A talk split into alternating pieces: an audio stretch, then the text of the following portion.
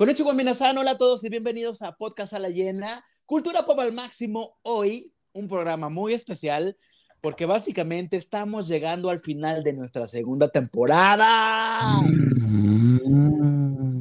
Válgame Dios. Y cosa chistosa, ya, a David Alejandro que ya está por ahí, yo aquí Jorge Col. Bueno, justo estamos platicando fuera del aire que este es el programa número 26 de esta temporada 2 pero globalmente es el número 60, sin planearlo, sin quererlo así, o sea, sí planeamos todo, pero de hecho iban a ser 59 y nos extendimos uno más. Así que 60 programas de sala llena, David Alejandro, ¿qué tal?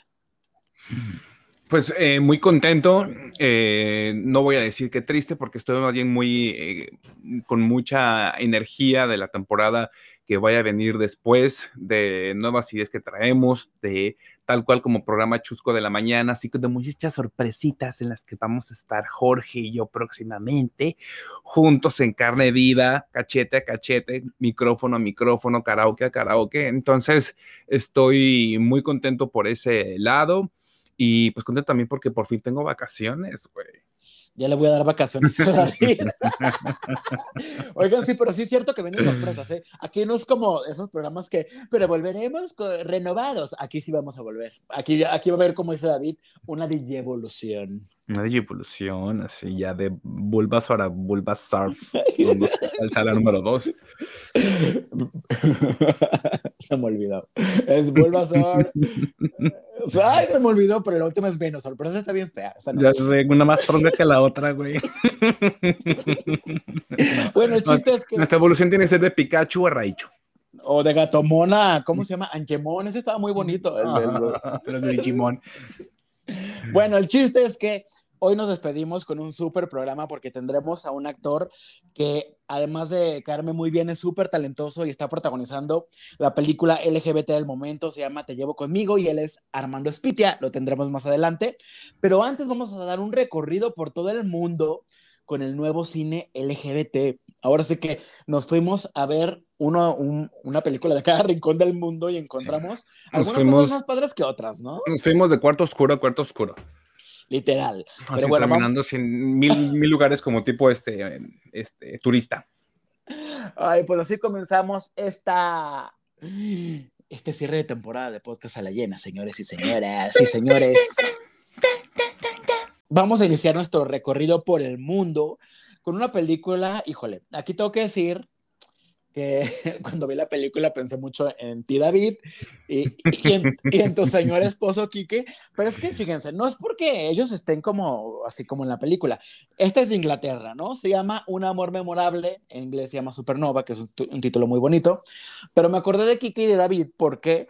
Porque la película habla de una eh, pareja de hombres madura que tiene, que empiezan como a hacer unos road trips ahí muy curiosos, y como David y Kike son muy de road trips, y son la pareja más estable que conozco, pues por eso dije, ay, y si fueran Kike y David, pero bueno, antes de meter, meterme más en detalles, ¿qué pasa en esta película que tú tuviste oportunidad de ver antes que yo? Porque aquí en México, pues apenas se está estrenando en cines. Sí, es una película que, como dices, bueno, primeramente muchas gracias por habernos recordado con ese bello, este, ¿no? Como digamos, momento y no, no como un momento, un recuerdo horrible. Este, eh, pues una película que sí, en, en, inglés se llama Supernova, en español tiene de estos títulos muy de novela de 8 de la noche, que tienen elementos ahí que no deberían estar en el título, ¿no? Porque te van a contar ciertas cositas que no deberías saber, pero sí, como dices, eh, la dinámica es en la que uno de la, una de las dos de los dos chicos en esta película está Colin, eh, Colin Firth y Stanley Tucci, ¿no? Que es el, no sé, sale el de Juegos del Hambre y el de, es el de, ¿cómo se llama? El que sale en esta las películas siempre de la mujer que nunca se casa. Bridget Jones. Bridget Jones, ajá. Bueno, el punto es que son, esos dos, son estos dos actores que se encargan a una pareja muy amorosa, muy linda, pero uno de los dos tiene un problema de que está perdiendo la memoria, ¿no? No recuerdo si es, si es Alzheimer o si es ah, demencia. Pues ahí le llaman demencia, sí. Entonces se está poniendo, digamos, cada vez más grave. Entonces es como este viaje eh, de ambos en los que van recurriendo lugares que, que han estado anteriormente. Entonces es triste, ¿no? Es desgarrador porque precisamente te lleva a revivir, ¿no? Situaciones o momentos de ellos dos y ver este desgaste que está teniendo no como pareja, sino como en cuanto a la enfermedad y la, persona que lo está sufriendo y la persona que también lo está viviendo, ¿no? Y bueno, la historia da, un, da unos giros ahí como entre de, alegría y también de tristeza al triple, en los que pues sí, puede que probablemente te saque el, el Kleenex y la lagrimita. Sí, seguramente sí. A mí lo que me gusta de esta película es que es muy distinta a otro tipo de melodramas gays, en el sentido que generalmente conocemos historias de primeros amores, ¿no? De esos primeros amores intensos así. Y aquí estamos hablando de una pareja madura que no nos dan mucha información de cuánto tiempo llevan saliendo o, o, no hay flashbacks de su relación, no hay, no hay nada, no, hay, no. Sabemos el momento presente y ese momento presente es suficiente como para que nosotros podamos empatizar con esta pareja. Porque, ojo, quizás todas estas películas tengan muchos elementos o personajes de la comunidad LGBT, pero aquí puede haber sido hombre-mujer y creo que eh, pues el resultado hubiera sido igual en cuanto al tipo de historia y cómo la puedes llegar a sentir. Pero bueno, aquí lo interesante es que son estos dos hombres, que por cierto, me encanta ver a Stanley Tucci en un protagónico porque siempre me ha parecido muy buen actor, pero siempre, siempre siento que lo dejan en, en papeles muy secundarios y además está muy sugar daddy, la verdad, está súper. sí. Pero bueno, este, sí, está padre, hay mucha química entre ellos dos, yo, yo, o sea, yo por lo menos se las compré completamente. Eh, sí, es una historia con claroscuros, como dice David, y y eso, es una de las pocas historias de donde vemos una relación en una etapa madura, eh, donde eh, el, el, quiebre no es una infidelidad, no es que se dejen de amar, es que hay una enfermedad de por medio y me parece un tema súper importante de abordar. Entonces yo, por ese lado, más allá de que sea así, wow, una gran producción o lo que sea, por eso sí invito a verla. Sí, súper recomendable la película. Y bueno, vamos a trasladarnos ahora a Taiwán, China, China, Taiwán. Ahí es un lío porque saben que ellos tienen un, tema ahí, este, que los taiwaneses no se dicen chinos, pero China sí dice que Taiwán es suya, pero en fin. Aquí el tema es que esta película es precisamente de lo que estoy hablando, las de los primeros amores, Coming of Age. Eh, se llama Llevo tu nombre grabado. A mí, tengo que decir que me gustó mucho, mucho. Sinceramente no sabía qué esperar al principio, pero me, o sea, me la eché de una. Yo soy de los que luego ponen el Netflix porque esta está en Netflix y, y se tarda dos, así, dos, dos horas más de la que dura la película en verla porque se levanta al baño, come, va a la tienda, pero esta me la aventé de una sentada porque me mantuvo muy interesante. Y precisamente es esta historia entre dos chavitos en un, colegio católico, y ellos están en la prepa en un colegio católico, que chistoso, militarizado además, entonces se vuelven mejores amigos, pero eh, como que empiezan a despertar sentimientos más allá de la amistad. No voy a ahondar más en la trama para que la vean, pero eh, parece que uno sí los tiene, otro no, y, después otro da señales confusas. Entonces es un tema ahí, sobre todo de amistad, pero de un amor súper inocente, súper bonito. O sea, la película es muy sencilla, pero es súper encantadora. Y hay un tema musical que es con el que termina la película, que es una, es, un, es una toma fija donde ellos están, pues digamos, cantando esa toma se me hizo muy, muy hermosa y la canción desde ese momento la puse así en mis favoritas y la escucho diario. ¿Es es tu ringtone de celular? Güey, me faltó nada para ponerla. Nomás porque.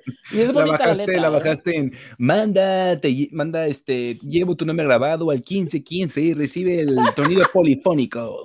Sí, lo tengo, amigos. Ay, bebé, qué tierno eres. ¿Y lloraste? Fíjate que me enterneció mucho, no así a, las lágrimas, pero sí me enterneció, sobre todo como, como ya los últimos 20 minutos, donde todo se pone ya sabes, no, voy, no quiero decir, pero no quiero decir, pero hay por ahí una parte muy tierna donde, no, no voy a decir nada más, pero sí.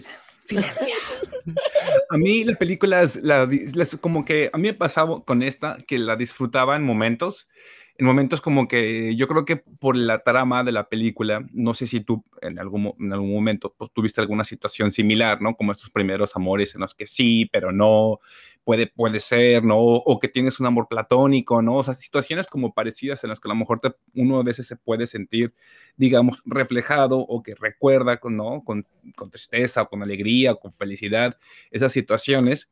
Entonces, ah, yo creo que por eso hay como mucha conexión con, con, el, espectador, porque son situaciones como muy cercanas. Eh, nosotros como mexicanos también tenemos una eh, sociedad súper católica, ¿no? Afortunadamente, bueno, yo no, pero sí sé de compañeros, ¿no? De personas que, que sí, sí, existen, pues, ¿no? Escuelas que son de puros niños, de puras niñas, y cómo sucede, pues, o sea, como por este afán de, del machismo, hasta se dan ahí unos mayatismos intensos, pues, ¿no? Hay más paréntesis, porque esto sucedió a finales de los ochentas. Entonces, imagínense, si para nosotros que no vivimos esa, esa época, o sea, ya era difícil, por eso que dice David, finales de los 80 en Taiwán, pues, sí. ¿no? Sí, había una represión horrible. Entonces, creo que fue muy atinado el trasladar justamente la película a eso, porque hoy en día, si fuera una película así, aunque sea, aunque aún exista esa represión, como que ya se siente vieja, ¿no? Como por la dinámica porque a lo mejor ahorita afortunadamente hay un poquito mayor, entre comillas, de libertad, pero este, y es un, como un tema muy, como muy recurrente, ¿no? Como esta onda como del primer amor y felicidad. Entonces, por unos instantes me atrapó mucho, pero te voy a decirte que en algunos se me hacía muy telenovelesco sus reacciones, pero muy dramáticas, así como de ¡Saurisa! ¿no? Y la lágrima así de locura y se agarraba llorando uno y era como de, pues yo también voy a llorar, verde. ¿No? Entonces un grito y otro y el, graznido y la lágrima. Decía, Dios mío, ya, dejen de gritar, o sea, no me está poniendo triste, me están poniendo como, no sé, incómodo, tanta, tanta, tanta melodrama. Y creo que mm, sin spoilear ninguna, sin ninguna cosa, creo que la parte, como un epílogo como de media hora, que sentí que duró como una hora, yo lo sentí necesario. Yo lo sentí necesario ese epílogo porque fue así como de, mm, ok, este, porque la historia en sí, como que creo que ya el cierre ya lo había tenido. Era muy largo el epílogo, es cierto. Ese epílogo como que se me hizo demasiado, lo dije, mm", y luego que dije, qué feo quedó. Sí, Ajá. Pero bueno ya que la vean van a saber de qué hablamos, pero sí. Sí, a mí creo que lo, lo que más rescaté fue esa, esa escenita al final cuando como que miran a miran al otro lado y sí, se ven hacen, una remembranza. Eso, eso, se me hizo súper bonito. Y se ven ahí en el bañito ahí dándole, tallándole el, tallándole el pitín. Sí, esa escena, esa escena que es fuerte, porque hay una escena donde eh, uno de los chicos como que no se puede bañar porque está herido, entonces el otro dice, yo te baño. Entonces hay un momento súper erótico de la película. Híjole, yo sí dije, oh".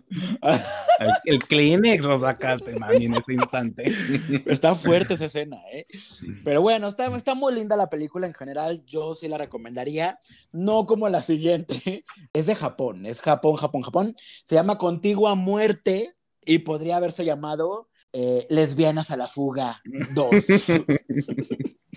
y con ese nombre es igual novela de 6 de la tarde, de esas que no ve nadie, de esas que no ve nadie, que es así como protagonizada por Lidia Brito. y Alexis Ayala.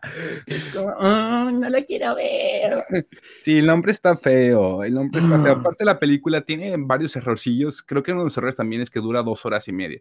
No, sé si, a lo mejor, no sé si a lo mejor, bueno, son dos horas veinte. ¿no? no sé si a lo mejor hubiera sido una serie y entonces de esos capítulos de media hora y hubiera sido un poquito más amable la, la, trama, porque sí está fuerte, ¿no? Creo que la historia está basada en unas novelas gráficas de, un, de una cosa que se llamaba Junjo, Junjo o algo así.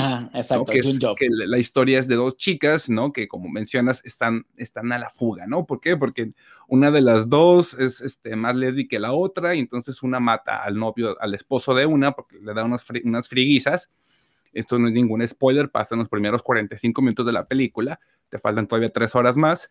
Y este, entonces es como este viaje, digamos, de, de, de ya de las mujeres que está liberada de este hombre que era su yugo, que era un ser malvado, pero pues ahí, ahí suceden como ciertas dinámicas de la pareja en lo que, digamos, este viaje súper alegre eh, no resulta tan mágico como ellas quizás lo hubieran pensado.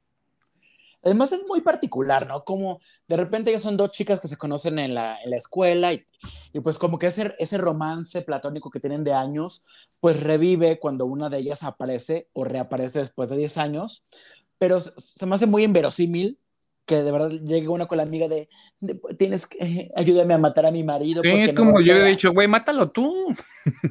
o sea, es como de, ¿por qué no lo mataste tú cuando te, te, iba a chingar no, deja la semana pasada? o sea, llega la, la, mujer con mil millones de moretones, o sea, muy bien por los maquillistas que se tardaron ahí en, en, hacerlos, pero no entiendo, si tú ya tienes como las pruebas de que te golpea tu marido, ¿por qué no vas a, la, a derechos humanos, a la asociación de la mujer, o no sé, o sea, ¿por qué tienes que recurrir a la amiga que no, a la que, con la que no hablas hace 10 años para que mate a tu marido? O sea... Sí, la historia está muy inmersiva.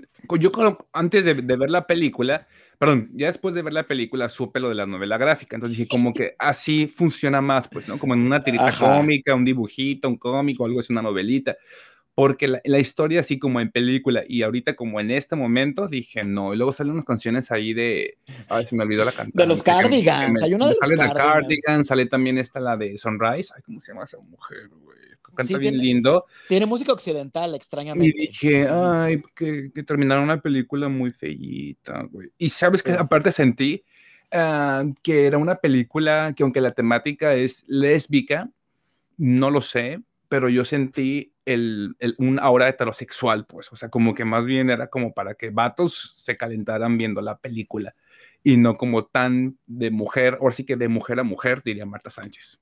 Sí, porque es clasificación C, porque hay muchos, o sea, sí hay desnudos, pues, pero desnudos completos como muy necesarios, como tomas muy, muy close-up a los senos de, la, de las chicas, y es como por, o sea, no, no sé, o sea... Al peluchín, de... al peluchín sale mucho peluchín. Ajá, escenas de violencia, así. O sea, no, tal violencia del peluchín de las chicas. Eso es violento, eso también es violento, ah, ¿verdad?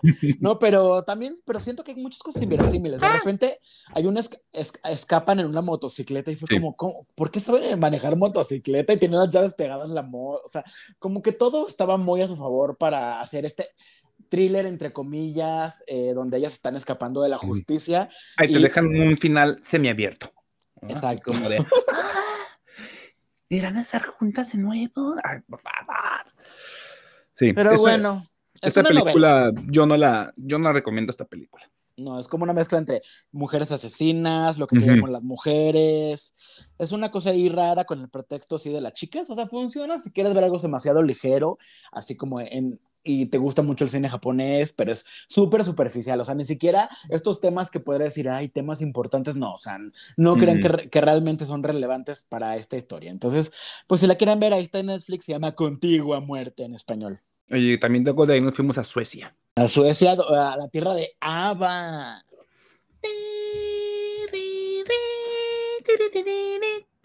Dancing Queens se llama esta película de Suecia esta película yo siento que es una cosa eh, jotera, o sea, como que es muy complaciente, o sea, la película sabe a qué público va y no está mal porque al final creo que va mucho para las chicas eh, jóvenes que, que, buscan cumplir su sueño, ¿no? Porque creo que eso es como el mayor tema de la película y también va para un público joterón que le gusta así como ver cosas ligeritas, porque la película es ligerita. ¿Y de qué va? Pues es una chica que se llama Dylan, que vive en una isla de Suecia, así, donde no hay nada. ya está poniendo el soundtrack. Ya está, ya está.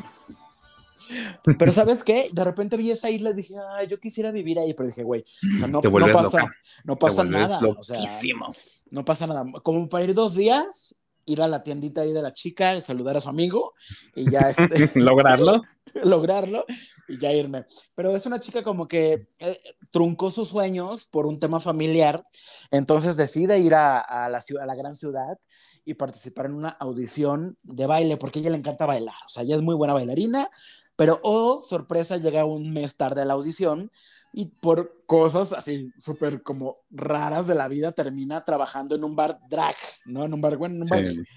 donde hay un show drag. ¿Y qué más pasa en, eh, cuando llega esta chiquilla ahí a ver a, a el ensayo de, lo, de los chicos drags? Pues yo creo que esta película también pudo haberse llamado La pícara soñadora y haber sido como, este, o mi pequeña traviesa, güey, no sé, porque tienen esta dinámica hermosísima noventerísima, de me voy a disfrazar, ¿no? De hombre o de mujer, ¿no? Y nadie me va a reconocer. Exacto. Entonces tiene esta, esta, esta dinámica hermosísima de Michelle Viet, ahora eh, lograda por Dylan, en la que es igual una versión con la otra, porque entonces como entra un concurso de drags, pues le dicen, no, Jota, tú no puedes porque tienes, tienes pepita, ¿no? Entonces tiene que disfrazarse de varón y tiene que verse como un hombre. Y este... Y pues que las chicas, eh, las dragas, no se den cuenta, ¿no? Que, eh, pues que realmente es una chica cisgénero. Entonces esa dinámica está súper chafona. Yo creo que es una película muy, muy simple, pero como hasta infantil, pues como esas como películas como de Azteca 7, como muy divertidas, pero como, ¿no?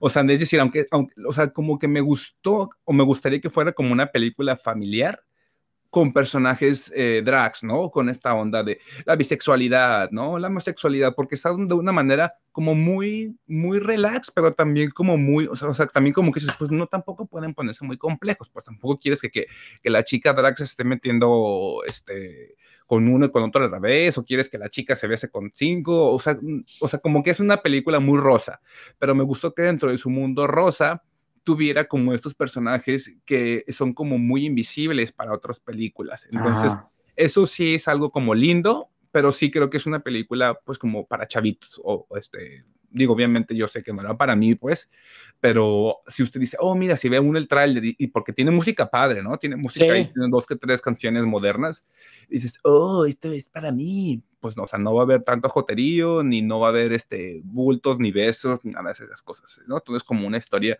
muy rosita, pero digamos abierto dentro de este, este, dentro de este mundo de la pequeña traviesa. Es una historia como medio gay friendly, gay friendly algo así. sí, súper ligera, la verdad, súper ligera. O sea, así es como para pasar el rato. O, como para esas películas que ponerle play y no ponerle tanta atención mientras estás cocinando y cantando Whitney Houston y todo el soundtrack de, de, la peli. Y sí, estos personajes de soporte están muy chistosos en general, entonces eso ayuda como que a sea un poquito más llevadera la película. Sí. Y bueno, ahora vámonos a Brasil y en lo que yo me voy pintando así de neón y voy prendiendo mi webcam, pues David nos va a platicar de, David nos va a platicar de tinta bruta, porque justo Cinépolis pues aprovechó eh, que fue el mes del Pride en junio y estrenó dos películas. Una que es Tinta Bruta, de la que nos va a hablar David, y yo les voy a contar de Matías y Maxim. Sí, bueno, esta película hermosísima que yo pude tener la oportunidad de verla, eh, no por Cinépolis, pero de manera legal sí, entonces lo agradezco mucho haberla encontrado en Tubi, aunque me dijiste que allá no está. ¿Acá no está? Sí, afortunadamente la encontré porque empecé a escuchar mucho ruido de la película, ¿no? De, su estreno, de su reestreno en ciertos festivales, ¿no? Entonces me llamó la atención y entonces, como dices, saqué así el, el, maquillaje, el, el, brillo, ya me sé poner música brasileira, no pare de sufrir. y entonces la película, creo que de las que vamos a hablar en general, fue de las que más me atrapó. Yo creo que por la dinámica, que es, una película, de, digamos, no de suspenso, pero que te mantiene en suspenso, porque el, personaje principal es muy místico. Entonces, ¿qué es lo que pasa con este personaje principal? Tú en primera instancia lo que ves, él, aparte de, que el chico hace mucha onda tipo eh, OnlyFans eh, webcam con, con neón y con luz negra, te sigue atrapando a, lo largo de la película y como, digamos, a través de eso o a pesar de eso, convive con su hermana, con su familia, eh, con unos chicos que conoce, ¿no? El abrirse nuevamente, conocer quizás el amor, quizás la amistad, ¿no? Creo que está, me, me, llama la atención esto, o sea, como la temática, que es muy, muy sencilla, pero como que a la vez es muy profunda en cuanto a cosas que están pasando ahorita, llámese como tontamente, no sé, de los más de estas de los, de los OnlyFans, ¿no? Que son como el, boom, pues, ¿no? De muchos chiquillos. Y este, y, bueno, si quieren ver escenas así de pitillos semierectos, los van a ver, o sea, van a ver ahí, van a ver eso, eh, pero también van a ver una historia, pues, muy sensible, pues sumamente sensible de, este personaje, cómo está viviendo, digamos, este duelo consigo mismo, cómo ha, vivido también de cierta forma el bullying, ¿no? Como una represión y de qué manera él puede como liberarse. A mí me, gustó mucho esta película. Pues si quieren ver la historia de Pedro, pues ya saben, quizás todavía pueden encontrarla en cines, o si no, pues espérense a que estrenen en algún lado, en alguna plataforma, para que la encuentren. bueno, David ya está así, a todo lo que dan. Pues miren, de Brasil vamos a viajar a Canadá porque vamos a hacer una visita con Javier Dolan, Javier para los cuates, pero en realidad es Xavier Dolan, mm. Xavier, ¿no? Este chico ha sido considerado como el joven prodigio del cine canadiense, ¿no? O sea, tuvo como películas cuando era más joven, como Tomen el Granero, algunas como, como que llamaron mucho la atención en ciertos circuitos y festivales entre independientes y un poquito más comerciales, pero lo que ha pasado a lo largo de, de los años es que su más reciente filmografía, pues ha ido, digamos, destriunfando, así como dice David. Y su más reciente película, que es esta, pues obviamente está escrita, está protagonizada y está dirigida por él, porque él pues, es, un, pues. es, un, chico que le gusta el spotlight, entonces él, él es multitalentoso, pero no sé si, o sea, yo creo que es talentoso, la verdad, yo siento que, que sí tiene algo que contar. Tiene 32 años, entonces empezó a hacer películas pues desde, desde que era muy chiquito, ¿no?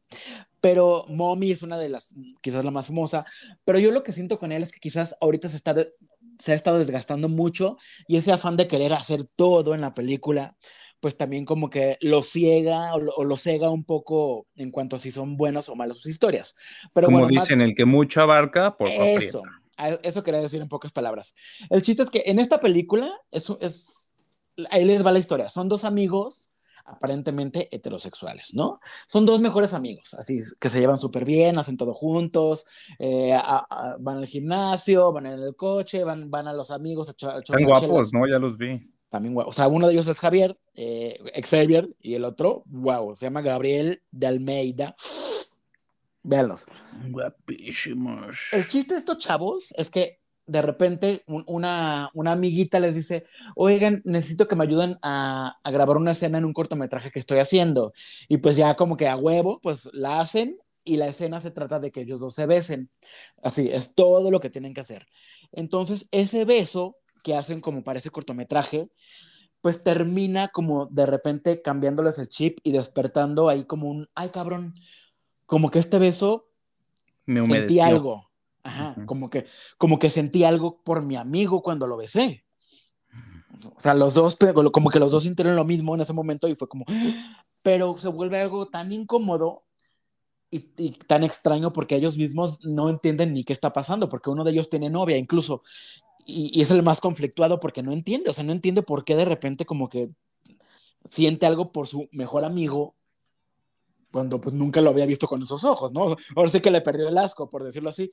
Mm. Entonces, toda la película básicamente es como un desencuentro entre ellos, o sea, incluso tú te sientes incómodo como espectador porque se están evitando todo el tiempo porque no saben qué decirse, o sea, no saben como que como que se encuentran en una fiesta y como que ah, me siento con él o qué hago, o sea, como se vuelve la relación tan incómoda, uno de ellos se va a ir del país, entonces como que se tienen que reencontrar para despedirse y es ahí un estira y afloja, o sea, realmente eh, profundiza muy poco en, en, en, en quiénes son ellos, porque en realidad la película es el conflicto de esta incomodidad por este hecho que pasó aislado y que no saben a dónde los va a, llevar, ¿no? Entonces, pues básicamente ya no les cuento más porque pues tendremos que descubrir al final estos sentimientos como atrapados, extraños, a dónde los llevan. Yo nomás les cuento que, sale, que Edith Márquez hizo la soundtrack de esa canción.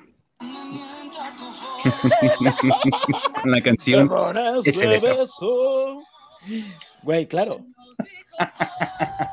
Haz un video con esa, con, esa, con esa canción de ellos besándose. Oye, sí, ese beso lo dijo todo, exacto. O sea, ellos no se dicen nada, no se dicen nada, no saben qué decirse, pero básicamente el beso lo dijo todo. Entonces, pues esa es la película. O sea, tampoco esperen gran cosa, creo que tiene, tiene ahí algo interesante, pero creo que de su filmografía está medio flojita, medio flojita, pero igual para los que ya vieron otras películas de este hombre, pues ahí está una más.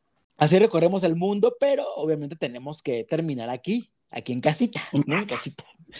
Y, como, y como somos aquí biculturales, pues vamos a, hablar de una película que tiene parte de Estados Unidos y tiene parte de México, que es Te llevo conmigo, una película que habla de inmigración, de amor, de los sueños, de lo que dejaste atrás. O sea, es otra película que también eh, me recuerda a David, pero él mismo, a él sí le recuerda a sí mismo. Entonces, David, eh, cuéntanos, eh, tuviste la oportunidad de verla en, en, la función de estreno en Los Ángeles. ¿Qué te pareció? Te llevo conmigo.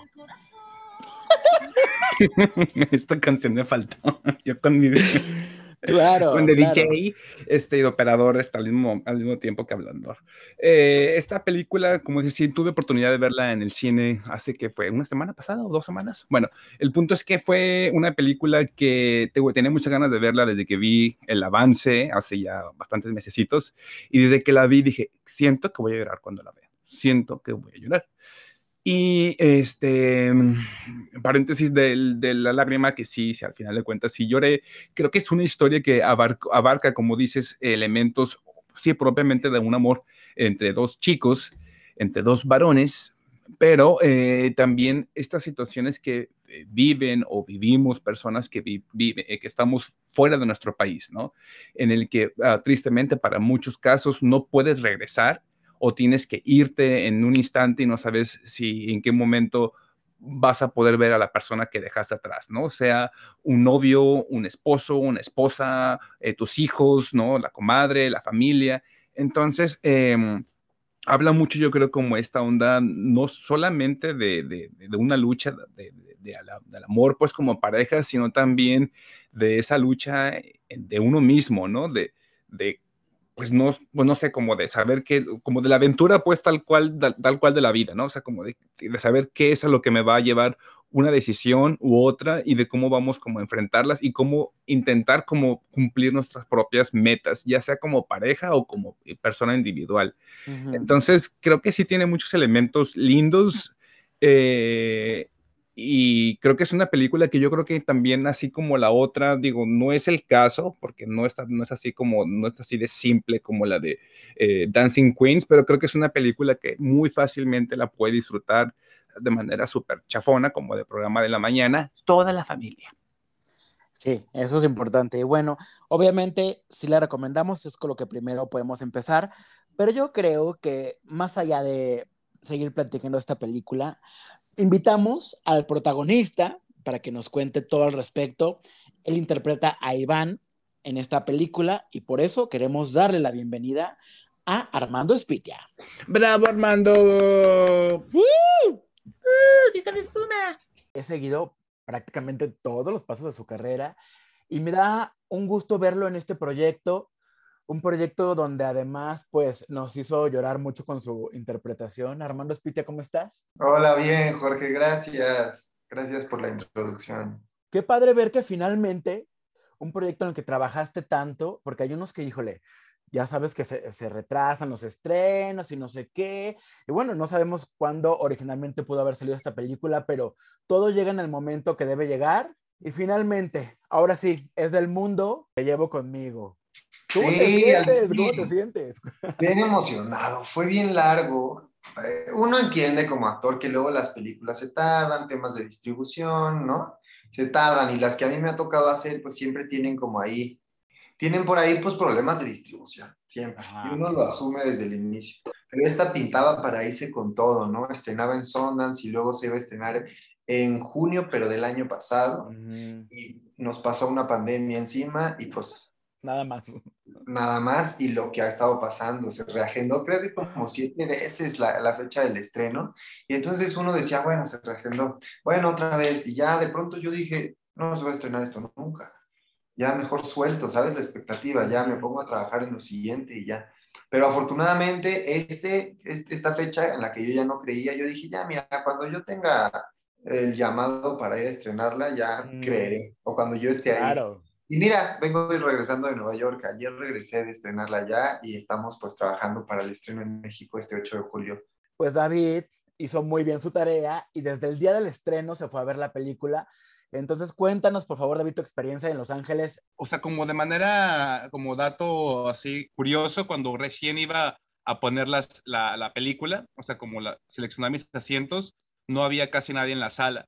Pero ya cuando fue como después, la sala estaba, o sea, estaba no llena, pues, pero, o sea, como muy ocupada, pues, muy, muy ocupada. De hecho, hasta pensé que iba a, porque al final de la película la gente aplaudió, tengo que decirlo de manera, hasta yo pensé que a lo mejor había gente, ¿no? Del cast ahí o, o gente que trabajó en producción, algo así, porque vi que la gente estaba aplaudiendo. Y dije, ándale, pues a lo mejor hay alguien aquí del, de, de, del elenco. Y yo ya estaba casi, casi así buscando a ver quién encontraba. Pero no, yo creo como que la gente en general salió eh, muy contenta. Creo que fue, yo creo, a, a, mi, a mi parecer, como, como, como que tuvo un muy buen recibimiento. Y creo que sí pude ser testigo de eso. Qué bonito. Es que sí pienso, sí. A nosotros nos pasa también lo mismo. Estuvimos haciendo QAs al final de las funciones en Nueva York. Eh, y creo que la reacción de la gente casi siempre es emotiva. Es como que la emoción gana siempre en la gente que ve la película. Te puedes llevar como un montón de procesos mentales también para reflexionar, pero en realidad creo que el, el trancazo es emotivo y es bien bonito, la verdad. No me había tocado hacer una película así. Y más que estuviera basada como en un caso real, ¿no? O sea, ¿cómo, fue al final ponerte en los zapatos de alguien más, obviamente como actor siempre lo haces, pero que sabes que tuvo que vivir todo ese proceso, por más que sea ficción, bueno, hubo, hubo una vida ahí llena de claroscuros que ahora tienes que hacer los tuyos. Es que sí, tu cabeza sí se sitúa diferente cuando sabes que la persona existe. Tengo que ponerle todo porque le pasó a este carnal, le pasó y Guadalupe ya, mi gata quiere más atención, imagínense le, le, tienes que poner más porque le pasó a alguien y quieres ser como responsable de que ese alguien se sienta orgulloso, ¿no? Y de que diga, oye, mi historia está padre, oye, la pasé mal, pero mira dónde estoy. Uh -huh. Entonces, sí, tu cabeza se sitúa diferente eh, de cuando haces un personaje que no existe a uno que sí tienes como más libertad. Pero igual acá, Heidi no nos dejó conocerlos al inicio. O sea, como que nos dijo, en Estados Unidos, en Hollywood, con las técnicas de actuación para Hollywood, como que se usa mucho, ¿no? Que recrean toda la perfección, hasta el look, pero los movimientos, pero la voz, y eso se celebra mucho como actor. Pero no era el objetivo acá. Primero porque ella sabía que tenía los personajes reales para la época madura de ellos. Ajá. Y segundo porque ella está jugando con la memoria. Nosotros estamos representándolos a ellos como ellos se recuerdan. Y ya sabes tú que a veces uno recuerda cosas que realmente no pasaron exactamente así o que o uno las idealiza.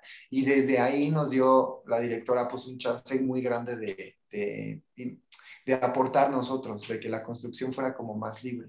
Y pues la verdad es que la historia también, cuando pasa por tantas cosas, deja más claro el camino, ¿no? Porque están pasando por un montón de temas los personajes y es así un poco más fácil recorrer el camino. Mm. ¿En algún momento te conmovió ver la película? O sea, nosotros, pues sí, no, sacamos la lagrimita. ¿Cómo fue en tu caso? La primera no, vez todas las veces, cada vez, y cada vez te sigues dando cuenta de cosas. Eh, yo la he visto que serán como seis, siete veces. Uh -huh. Y sí, la escena, la escena de Gerardo Niño y su papá, uh -huh. cuando le pregunta sobre por qué el pueblo dicen que es gay, uh -huh. me destruye cada vez. O sea, la primera vez en la premiere en Sundance, Michelle de este lado, Cristian de este lado, y yo agarrado de los dos porque me, cuando lloro me privo a veces como que... Entonces lloraba así y no quería hacer una escena ahí, pero muy, muy, muy, porque además esa escena yo no la vi, yo no estaba en el llamado ese día, entonces la, me tocó verla y yo la había leído, ¿no? Pero no la había visto y, y cómo quedó me parece muy emotivo y me sigue, me sigue pasando. Y ahora, por ejemplo, hay un momento donde Iván, mi personaje, pues que estamos spoileando, ¿verdad? Pero hay momentos también eh, eh, de, del, del, futuro, digamos, o del tiempo presente que me emocionan muchísimo. Mm. Y yo, pues sí, yo soy bien chillón y con esta es raro porque aunque salgo, siento que no es mi película. Ajá, Creo okay. que es la película de ellos, ¿no? Entonces me doy chance de llorarla y de disfrutarla. Y ya no quiero seguirla viendo también porque es dura, ¿no? Sí, Como, sí lo es. No quiero verla. Pero sí, sí me conmueve muchísimo y me divierte muchísimo y veo que la gente se ríe también con algunos chistes y también como que me deja, a pesar de todo, siempre me deja una sensación bonita, una como cosa positiva a nivel de sensación al final de verlo. No, yo salí, des, yo, salí des, yo salí destrozado. Porque a lo mejor bueno, no conecta mucho y, más con tu realidad, y, que es algo importante. Ajá, es que lo que quería comentarle, Armando, yo tengo viviendo aquí en Estados Unidos tres años, ¿no? afortunadamente tengo papeles, ¿no? Eh, muy agradecido con esa situación. Pero este, el imaginarme en esa situación, te lo juro que me lleva como a las lágrimas. O sea, he escuchado, o sea, gente no me va a mentir, gente que me conozco, hay un corrido que se llama de calibre 50, que se llama el, el corrido de Juanito. La escucho y lloro, pues, porque me da una sensación como horrible el pensar que el vivir ahorita lo que estoy viviendo sería como para siempre, ¿no? O sea, hasta que no que pudieran nunca acercarme a mis seres queridos. Que creo que es una película que creo que engloba como muchas cosas en las que a lo mejor, obviamente siendo parte de la comunidad LGBT o siendo gay, te, te acoplas un poquito más, pero creo que deja un poquito al lado como esa parte como de amor universal, digámoslo así, y creo que se centra mucho también en este como pérdida de, de, como en esta onda de la, de la nostalgia, ¿no? Como el, estar lejos o, o, cerca de una, de, ya sea de tu gran amor de pareja, pero también de otras personas que, que, dejas atrás. Creo que la película lo hizo de una manera, pues, interesante, pues, al intentar englobar como diferentes temas. Quería preguntar eso, la directora como, o cómo fue como su, el, el, la construcción, pues, de la historia, obviamente es una historia real, pues, pero ¿cómo fue a lo mejor, tú sabes, el, el, la, la, parte del contacto? Es que ella es una documentalista, había hecho documentales siempre. De hecho, en el 2006 o 2007 fue nominada al Oscar por uno de sus documentales. Ella pues tiene esa carrera de documentalista y en un, ya me sé la historia porque la cuenta muchas veces, en un día de, en una noche del 2005 o 2004, saliendo de editar uno de sus documentales, saliendo del trabajo, se fue a echar unos drinks a un bar en Nueva York y que era un bar muy chiquito. Entonces todos se conocían ahí, se bailaba salsa y ahí conoció a, a Iván y a Gerardo, que a su vez venían de trabajar, que uno era cocinero y el otro era bartender en otros bares. Ellos uh -huh. habían llegado, digamos. Y ahí se conocieron, básicamente ellos con un par de años viviendo ahí y Heidi, eh, pues ya más años viviendo ahí, se conocieron y como Heidi habla español y le gusta la salsa y le gusta la cultura, se hicieron amigos. Y se hicieron muy amigos eh, no sé en qué año, en el 2012 me parece que cuentan que Heidi tenía el estreno de su película de un documental en Sundance. Entonces ellos y otros amigos vinieron a acompañarla para el estreno. Y en una ya, son, ya, son, ya son comadrísimas, pues. O sea, pero de que fueron a sus bodas y ya. Sí, sí, sí, amigos, amigos de, ¿sabes? Y estaban platicando y habían pasado pues muchos años de que ellos se conocían y esa noche en Sundance, en un lugar muy famoso del festival, para el festival, porque ahí se cena hasta tarde, Pizza Noodle se llama, se sentaron a echar unas chelas y ellos le contaron por primera vez a ella todo esto que vemos en la película, toda esta historia de lo que ellos vivieron en México y de cómo llegaron a Estados Unidos y de cuál es su estatus real y, y de que uno de ellos tiene un hijo. Le contaron todo lo que pasa en la película. Y para ella como americana, como gringa, pues le, le, era, le dio un shock porque ella eran sus amigos y no sabían la verdad. No sabía muchas cosas que ellos tenían que todos esos años habían estado escondidos, porque wow. lo tienen que esconder. Porque sí pueden bailar y sí pueden trabajar y sí pueden ser empresarios y tener dinero, pero no tienen derecho a regresar. O también tienen miedo de, de ser, en, ¿sabes? De que los, todas esas cosas horribles que les pueden sí. pasar. Entonces, esas cosas no las decían normalmente, las contaron por primera vez a Heidi muchos años después y a ella la conmovió y dijo, voy a hacer una, una película. Entonces, desde ahí empezó a filmarlos como para un documental, digamos. Pero luego se dio cuenta que la parte más eh, interesante para ella de la película era todo lo que ya había pasado atrás y que en documental no lo puedes hacer. Entonces se dio cuenta que quería hacer una película de ficción y fue cuando escribió el guion y cuando ya empezó a tomar la forma que tiene hoy. ¡Wow! De como de críticas, ¿no? Y de, y de reseñas, o sea, que la gente le ha gustado mucho. Sí, ya el New York Times escribió positivo sobre nosotros, el LA Times, el Washington Post, el Wall Street Journal, el Rolling Stone, todos los críticos importantes y los tops han escrito por el estreno y la verdad es que, que todos de verdad te lo digo, hasta ahorita, igual por allá hay alguna negativa, pero hasta ahorita he encontrado puras críticas positivas y la mayoría muy emocionadas, como emocionantes por la película. Oh y la God. verdad es que la distribución ahorita pues está cañona, vamos a los cines, en los cines hay poquitas asientos, bueno, acá en México hay poquitos asientos, ya sabes, pero al final la película, y yo lo tengo que respetar, la película está diseñada para verse en el cine, y sí creo que el cine, ir al cine pues, es un ritual, Sí. es una experiencia bien chida. Y, Coincido contigo para que se preparen, porque ya aquí contamos alguna, alguna cosita para que vean que van a pasarla. O sea, es un roller, roller coaster emocional, ¿podríamos llamarlo así, Armando? sí, la neta es que lo he visto, o sea, para mí sí, porque pues, uno es intenso, pero yo lo he visto en la gente que la ve y también sale muy emocionada. Y lo que te decía, ¿no? También se pueden reír, se relajan un poquito. Es una historia de aventuras, también son personajes cruzando dos países. Por supuesto que pasan muchas cosas, pero también hay emociones como profundas y reflexiones profundas. Y eso es bonito. Cuando tienes todo en una película, cuando no es solo bajón, bajón, bajón, bajón, cuando tienes de todo pasando, que te tiene atrapado y te tiene como al borde de la silla queriendo ver más, ¿no? Y al final que te da, o sea, como recordar siempre, y para México es muy importante recordar que es una historia real, es muy importante.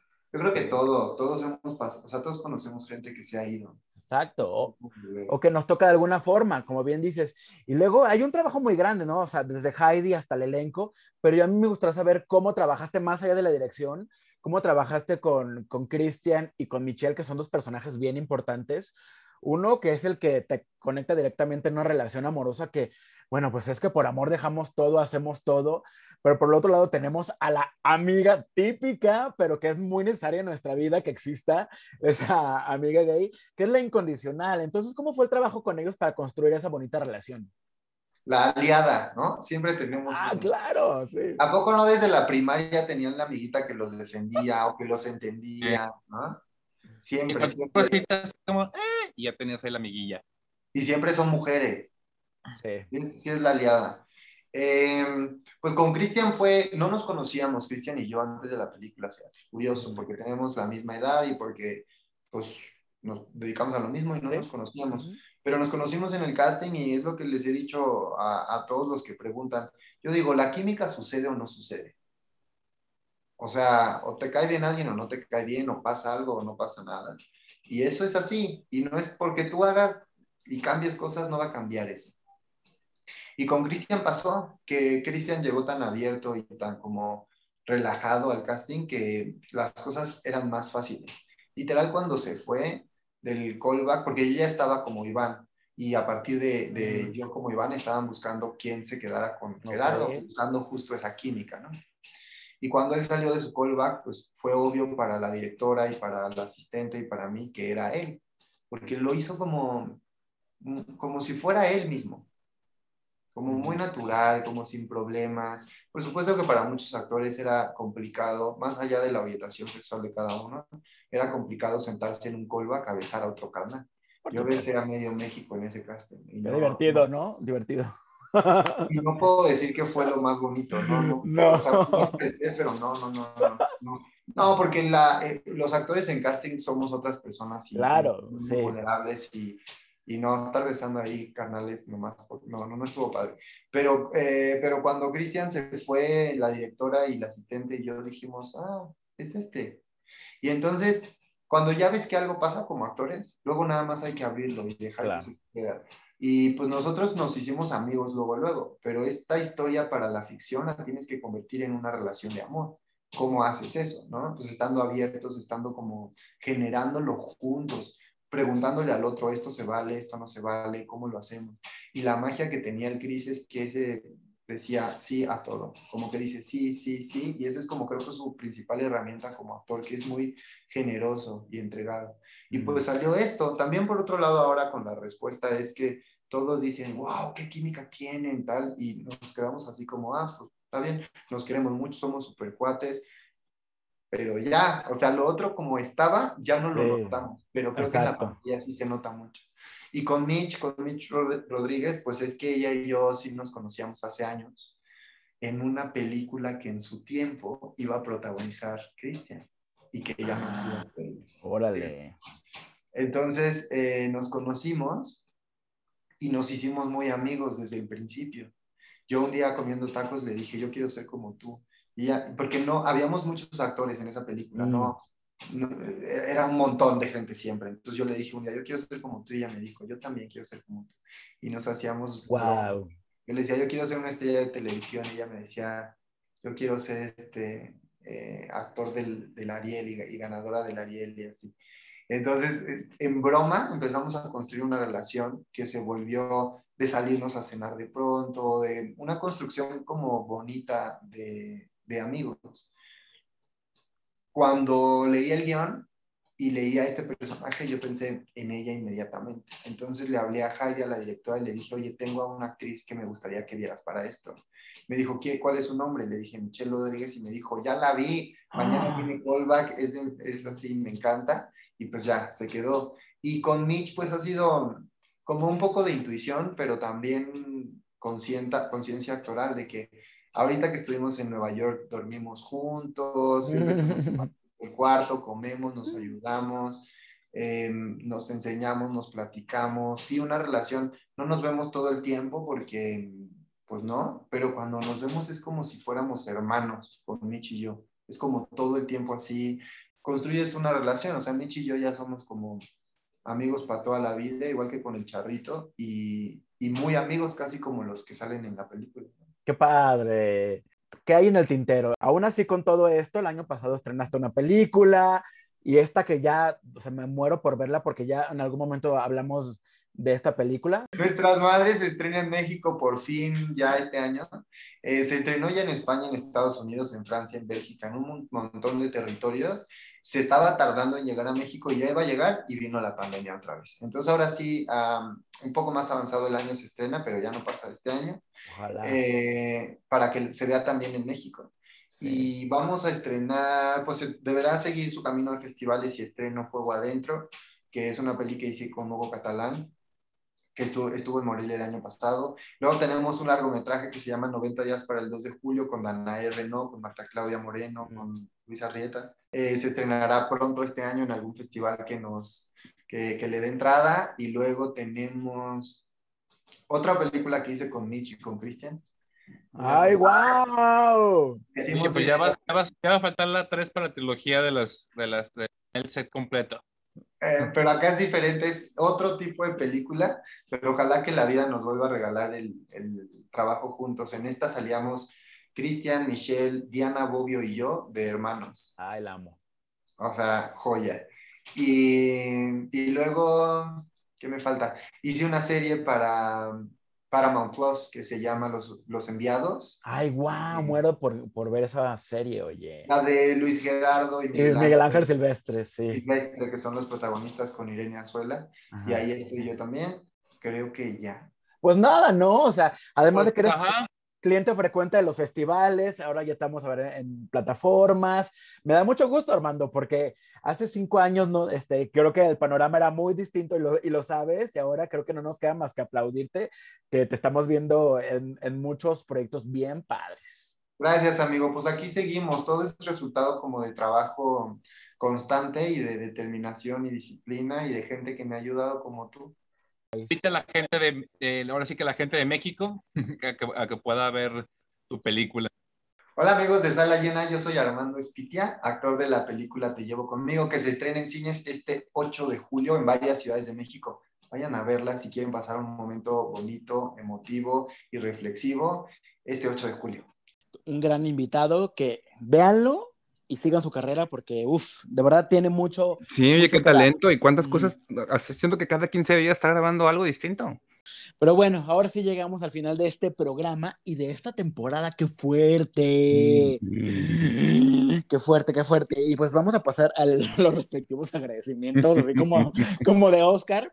Pero bueno, antes queremos decirles que de todas formas, aunque esta temporada se haya terminado, nosotros seguimos produciendo contenido para todos ustedes en todas nuestras ciberfichas, ¿no, David? Para que por favor ahí nos sigan. Sí, nos por extrañen. favor, váyanse al Instagram, no estamos como Sala Llena MX, ¿no? También está la página propiamente de internet que es salallena.com.mx y recuerden que en YouTube, por ejemplo, y en Spotify estamos como Sala Espacio Llena, ¿no? Entonces estamos en la mayoría de todas las ciberredes, estamos en TikTok, en Facebook. No va a ser eh, difícil que nos extrañen o que puedan seguirse eh, alimentando de nuestro hermoso, hermosísimo y muy rico contenido.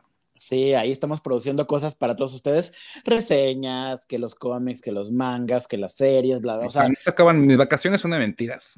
son de mentiras, nomás es porque lo voy a seguir, porque sí, lo seguiré explotando, pero de otro modo. Pero bueno, ahí estamos efectivamente en todas las redes para que se den un vista, una vueltita. Y pues ahora sí, yo voy a empezar a, hacer los agradecimientos de protocolo en lo que David va pensando a quién le quiere agradecer. Pero bueno, yo quiero agradecer a toda la gente rápidamente que nos escucha, que nos da like, que nos ha escuchado una, dos, tres o cien veces. Bueno, 60 porque nada más son 60 programas. Pero gracias por, de verdad, por tomarse el tiempo, por reírse o, o criticarnos lo que sea, pero para nosotros es súper valioso que lo hagan. Y agradezco a Movie, Roku, Que Media, Piano, Tulip Pictures, Machete Films, Calouma, Icoagencia, Warner Channel, TNT, Space Channel, Cine Caníbal, Big Cine TV, Disney Plus, National Geographic, Star Channel, Sneakers, M&M's, Bang Bang Magazine, que estamos ahí cada mes en una columna, y Comics México, que por supuesto estamos haciendo una alianza bien padre con ellos. Entonces, gracias a, todos ustedes, y si me faltó alguien, gracias también, y por supuesto, gracias a David Alejandro, que me aguanta cada semana, entre el chisme, entre que el problema, que no sé qué, y por supuesto estar aquí súper comprometido a, a grabar los programas conmigo. Sí, porque ya lo tengo así bloqueado. Ustedes no lo querían, pero yo tengo bloqueado de todas las redes. Me bloqueé los sábados y domingos, ¿eh? Contestándole el lunes. No tenía señal, dime. Eh, así que estoy muy agradecido, eh, como, bueno, como mencionaba Jorge, con lo mismo que dijo, con las mismas personas y cosas, este, esperando nuevos obsequios, nuevas oportunidades de trabajo, nueva sinergia, y sobre todo también eh, con Jorge, con la gente allegada que nos ha escuchado, ¿no? gente que ha estado ahí desde la temporada 1, esperen que la temporada 3 viene pronto. Muchas gracias a toda esa gente que nos, no nos ha dejado de escuchar y a la gente nueva que se ha sumado a este proyecto. Y creo que es muy, se me hace de manera como un poquito ñoña, muy lindo eh, cerrar en este capítulo muy especial, como dice eh, Jorge, cabalísticamente con el número 60, ¿no? Temporada número 2. Eh, afortunadamente, pronto tengo un, viaje que en lo que voy a es acercarme con gente que quiero mucho. Y estuvimos, tuvimos hoy a Armando de, de invitado lo cual también me da mucha alegría porque acabamos de festejar justamente en un mes de, de, la diversidad, ¿no? Un mes de, alegría, de, de, celebrar, de, no sé, de mil cosas, ¿no? Entonces creo que nunca es tarde para dejar de celebrar, para alzar la voz, ¿no? Recientemente, eh, por ejemplo, en el Ciberficha, ya ves que esto va toda esta onda como de hashtag, eh, de lo del chico este Samuel de España, pero créanme que hay situaciones horribles en mil lugares eh, entonces, el tener ese tipo de espacios en los que podemos hablar no solamente de, no sé, de la comunidad lésbica o no solamente de las chicas drag, sino de cualquier cosa, o sea, de, diferentes elementos y, y, mostrar justamente eso, que Jorge y yo tenemos como, no sé, 40 cosas que nos caracterizan y que una de ellas puede ser nuestra orientación, pero tenemos otras 200 que no nos hacen ni mejor ni, ni, ni, menos ni más, ¿no? Entonces, el, yo creo que el tener este tipo de ventanas de simplemente normalizar el hecho de una orientación o de un gusto o de una, eh, o, cualquier otra cosa, creo que a mí se me hace muy lindo, entonces se me hace sumamente, eh, me da llena como de orgullo el ser parte de un proyecto como este. Sí, exacto, porque estas historias, como las, las que hablamos hoy, algunas serán buenas, algunas malas, algunas regulares, pero creo que es importante que se sigan contando, ¿no? Por, los, por las razones que dijo David y muchas más. Y pues ya, ahora sí, no, no nos queda más que despedirnos. Mi nombre es Jorge Cole, me despido hoy desde Guadalajara y David Alejandro desde eh, California. Hasta pronto y nos vemos pronto. Nos escuchamos hasta la próxima temporada.